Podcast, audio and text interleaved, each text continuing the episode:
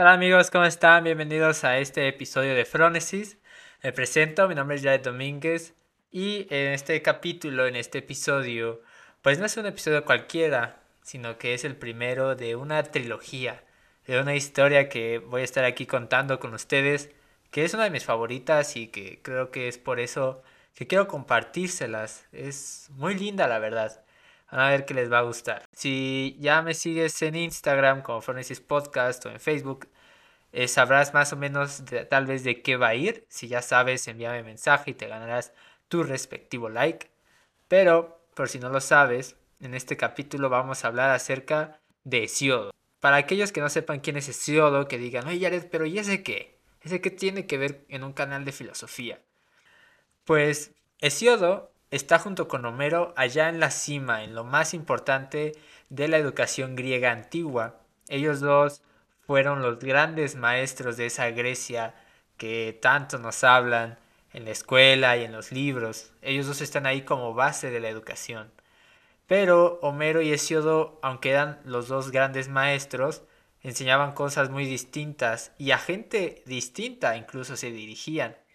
Pero antes de empezar con ellos como tal, eh, vamos a situarnos como que en el contexto, en dónde estamos, porque es el siglo 8 antes de Cristo. O sea, estamos hablando de añísimos muy lejos, muy lejanos, y obviamente en ese tiempo no había escuelas, ni siquiera había libros. Entonces la educación era muy distinta y se basaba en la tradición oral. Ya ven que en las películas siempre nos ponen estas ideas o estas escenas sobre una tribu que está alrededor de una fogata y que se están contando sus historias, lo que les pasó esa noche o esa tarde al ir a cazar, o lo que les habían contado los padres de los padres, ¿no? Toda, toda esa tradición, todas esas leyendas y mitos. Pues así era como se enseñaba en esos años en la Grecia antigua y pues en general en cualquier tribu antigua así se enseñaba. Pero no fue hasta que llegó Homero y Hesiodo que lo que hace Homero, por ejemplo, es que todo ese saber cultural que había en la gente lo escribe. Homero no se inventa nada, sino que todo lo que los griegos sabían hacer de la guerra de Troya, de Aquiles, de Agamenón, de todos estos, él lo que hace es escribirlo. Escribe la Iliada y la Odisea. Y bueno, de hecho ahí se dice que Homero no nada más es una persona, sino que son varias gente que, que escribió, pero bueno, siempre se lo atribuimos a este personaje llamado Homero. Es por eso que Homero es uno de los grandes educadores, porque toda la historia de la Grecia antigua y toda su educación está basada en eso que escribió Homero, en eso que él hablaba, ¿no? Y lo que hace Hesiodo es hacer una recopilación de las historias de los dioses en un libro que se llama La Teogonía. Él ahí relata cómo nació el mundo, con Gea y, Urano al principio, junto con Eros y el caos, ¿no? Así empieza la, la, perdón, la Teogonía. Y pues así es como, como que los grandes libros de la Grecia antigua. Pero cuando uno eh, se mete a leer acerca de la Iliada o por ejemplo en el otro libro que tiene Hesiodo que es Los trabajos y los días, uno se da cuenta que siempre citan a las musas. Siempre dice canta oh musa aquella cólera de Aquiles, por ejemplo así empieza la Iliada. O igual en los trabajos y los días que dice musas, traigan a mí el conocimiento. ¿Y por qué la musa? ¿Por qué es importante una musa? ¿Por qué la citan? Pues porque en esos años el saber es propio de los dioses, el conocimiento es algo divino. Y entonces ellos decían, pues cómo yo me puedo, yo, cómo yo puedo acceder a ese conocimiento. Y pues ellos lo que decían era que a través de un intermediario, que eran las musas. Y las musas son mujeres jóvenes, víctimas de la locura, son seres desestabilizadores que portan la verdad. Y es por eso que tanto Homero como Parménides e incluso Hesiodo mencionan a las musas al principio de sus poemas, porque son ellas quienes les dan la verdad. Como les dije, hay Parménides en su poema cita a las musas, eh, de la noche y del día, Hesiodo, Homero. Y todo esto se escribía en forma de poemas. ¿Y por qué de poemas? Pues bueno, por ejemplo, Giovanni Reale en su libro de Platón dice que era una manera muy pedagógica de aprenderse las cosas, porque imagínense ustedes que ¿qué es más fácil que se aprendan? ¿Una canción o una noticia del periódico? Pues obviamente una canción, uno se aprende más fácil la canción porque trae rimas y según Giovanni Reale ese es un punto importante para la poesía antigua que como trae rimas uno se lo puede aprender mejor. Entonces, quienes recitaban la Iliada y la Odisea eran llamados poetas, quienes educaban eran los poetas. Y esto podría equipararse, lo que era un poeta en ese entonces, con lo que hoy conocemos como un historiador. Pero el historiador une el pasado con el presente, mientras que el poeta, en cambio, te lleva al pasado, te hace que vivas ese pasado. Cuando tú te encontrabas con un poeta o un poeta te contaba la Iliada o lo que había pasado en la Odisea, te hacía sentir la desesperación de Ulises por no poder regresar a Ítaca, te hacía sentir esa ira de Agamenón, te hacía sentir ese orgullo y ese honor de Aquiles. Y esto lo resume y lo explica muy bien Platón en su libro décimo en la República, donde explica más o menos por qué va a echar a los poetas. Y es algo muy bello, de hecho, eh, lo que hacen ellos es que vivas tú todo ese sentimiento. Y es por eso que a Homero se le atribuye que haya educado a una clase aristocrática, donde pues obviamente los protagonistas de todas sus historias son Agamenón, son Aquiles, son Odiseo, que les recomiendo una serie que está en Netflix que se llama Troya. No es la película donde sale Brad, Pitt, es una serie de Netflix. Ahí está para que la vean, está muy padre. Y lo que hace los poemas homéricos es que resaltan la virtud de la guerra. En griego esto se llama arete, la virtud. Eso era lo que trataba de enseñar Homero, el arete. Pero era un arete de la guerra, del ser el mejor. ¿Y cómo es que se era el mejor? Pues cuando uno lee la Iliada y la Odisea, se da cuenta de que es agandallando al, al prójimo. es siendo más vivo que el otro. Lo importante es defender a la patria, por así decirlo, y matar a los que más se pueda, incluso morir en la guerra. O sea, lo, mejor que uno puede hacer es morir por lo que se está luchando. Y eso era lo que enseñaba Homero. Si lo pensamos en hoy en día, como, como, como qué podría ser ese ejemplo de Homero, pues lo podríamos comparar con los narcos. Se les toma a estos como héroes, o sea, estos eh, personajes que viven al día y que, pues bueno, el día que saben que van a ir a luchar, pues muy probablemente es su último día, pero es el que vale. O sea, el día que sabes que te vas a morir, ese día es el día. En el caso de Siodo, por el contrario, es totalmente distinto, porque él no le habla a una clase aristocrática, sino que le habla a la clase trabajadora, a los marinos y a los campesinos, a toda esta gente que se puede decir que son hijos de Demeter, hijos de la tierra. Y la poesía de Siodo no es dramática como la homérica, sino que pretende instruir y no tanto entretener, sino que Siodo lo que trata de hacer es aleccionar a la gente. Y recordemos que, por ejemplo, ya en las historias les platiqué un poco de este libro de los trabajos y los días, que nace como respuesta a su hermano de Siodo, Perses, que quería pertenecer a una clase aristocrática y que pues no tenía el dinero suficiente para llevar los gastos que esa gente sí podía llevar y se gasta todo el dinero que le había dejado su papá y entonces va y le pide dinero a Isiodo y Isiodo le dice pues no carnal o sea tú te ganaste tu dinero pues es tu problema y entonces Perses se enoja con él y va y lo acusa con los jueces y lo soborna para que hagan que gane él que gane Perses y pues gana eventualmente.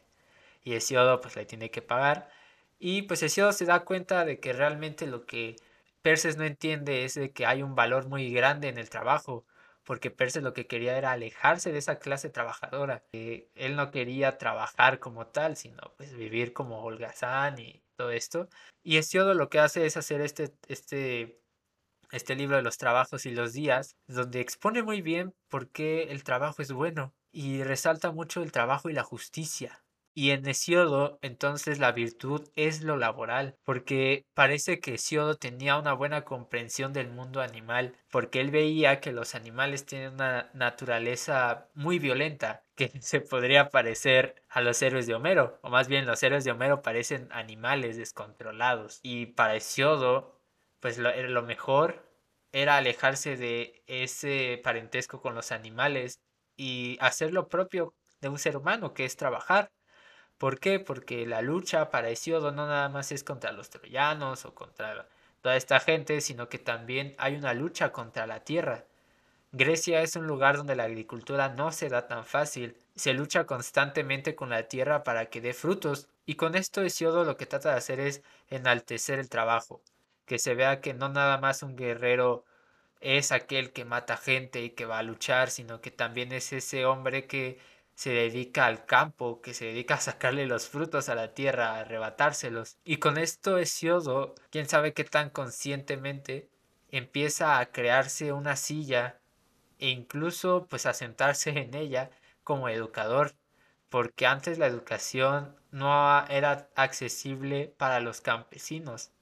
Y él empieza a crear esta educación para ellos. Y incluso nos dice que alejarnos de la naturaleza misma y empezar a civilizarnos es la mejor idea que podemos tener porque pues esta idea de justicia y esta idea del trabajo es de donde puede surgir una mejor sociedad. Entonces, pues Hesiodo es un personaje importante para la Grecia antigua porque lo que hace es justamente enaltecer el trabajo e incluso lo que hace para esto de una forma muy pedagógica es racionalizar los mitos, algo muy importante en, esa, en esos tiempos y por lo que a muchos se les considera filósofos y es por eso que a, a Hesiodo mucha gente lo considera como un filósofo porque bueno, a Tales se le tiene como el primero, pero de Tales no conservamos nada. Y pues de los presocráticos, pues casi nada conservamos como tal. En cambio de Siodo, pues sí, sí conservamos gran parte. Y se pueden ver un poco de rasgos filosóficos en sus, en sus, eh, en sus textos. Y es por eso que pues, de pronto lo podemos considerar como filósofo. Pero como Aristóteles dijo que el primero fue Tales de Mileto, pues como dijo Aristóteles, pues ya está, es la verdad. Así que Hesiodo, en resumen, muestra el valor del trabajo para que veamos que también ahí hay riqueza. Y estos valores no nada más em, empezaron a expandir en la vida campesina, sino que en cualquier ámbito. Y hoy en día, pues esto del trabajo y del esfuerzo, pues creo yo que es importante verlo porque hoy en día ya muy pocas cosas nos cuestan trabajo. Por lo menos con nosotros que tenemos la oportunidad de estar escuchando un podcast y de tener Spotify e incluso de tener un celular y sobre todo si estamos en Latinoamérica, pues nos habla de que somos una clase acomodada, de que tenemos ciertos privilegios que la mayoría de la población no los tiene y tal vez esto del trabajo se vea un poco raro y el esfuerzo porque ya muy pocas cosas nos, nos cuestan trabajo. Imagínense antes, pues cuando debíamos de ir a las, a las bibliotecas para, para poder leer y para poder conocer todo lo que hoy en día a través de un clic podemos conocer.